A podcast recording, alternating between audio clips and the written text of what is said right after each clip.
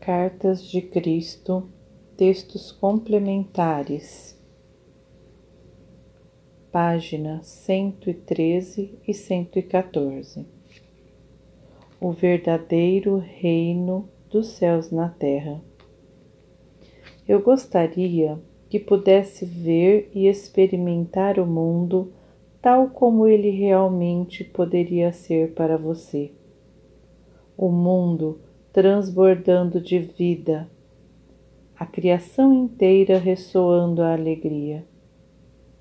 O seu mundo foi criado pelo amor, projetado pelo amor, para atender às necessidades individuais de cada ente vivo que evolui ao longo de milhões de anos da existência.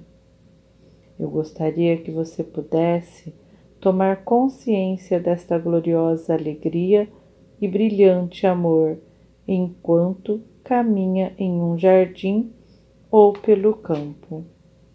Eu gostaria que você pudesse entrar na consciência de uma magnífica árvore que se mantém ereta e alta, estendendo seus galhos para os pássaros neles repousarem e fazerem seus ninhos.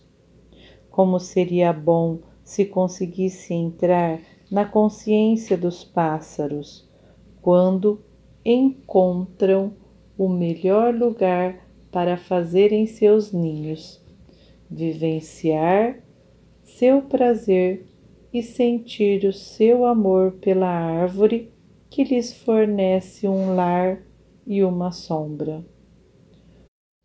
Por toda parte há reciprocidade de amor fluindo entre os seres vivos, as plantas, os insetos, as aves, os peixes e seus ambientes. Somente os predadores colocam-se fora desta consciência amorosa. Estude os olhos dos predadores, de todos eles, e compare a sua ameaçadora intensidade com os olhos dos herbívoros não violentos. Você verá a ferocidade de um e a tranquilidade do outro como eu disse enquanto vivia na terra. Os olhos são a lâmpada da alma.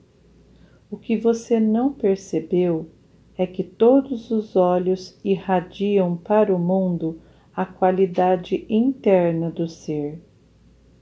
Eles irradiam a consciência interior que abençoa o que contempla ou o que debilita com o seu mau temperamento.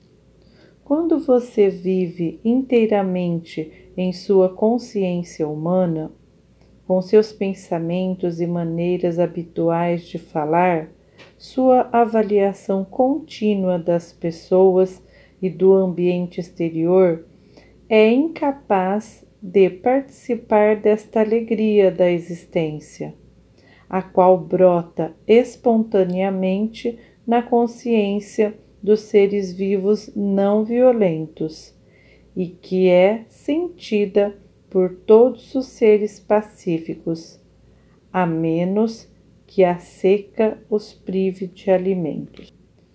Você não pode sentir esta alegria porque a sua mente se desenvolveu pelas linhas da lógica e da razão e você age segundo a sua vontade, imaginação, desejos e seu ego.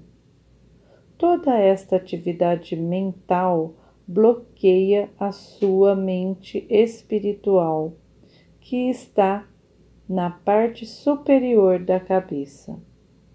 Ela impede o contato do sexto sentido com o mundo precioso no qual vive e do qual não tem a mínima compreensão. Você vê os corpos e as atividades dos insetos, das aves e dos animais. Porém, não pode entrar na consciência de sua força vital, fundamentalmente inocente, não contaminada e revitalizante. Você poderia pensar que a consciência deles é como a sua, porém estaria errado, pois todos os seres vivos, exceto os homens, vivem pela intuição e se comunicam de uma maneira impossível para os humanos. Sim, eles se comunicam muito claramente e a longas distâncias. Eles se comunicam e se alegram juntos mais do que você poderia imaginar.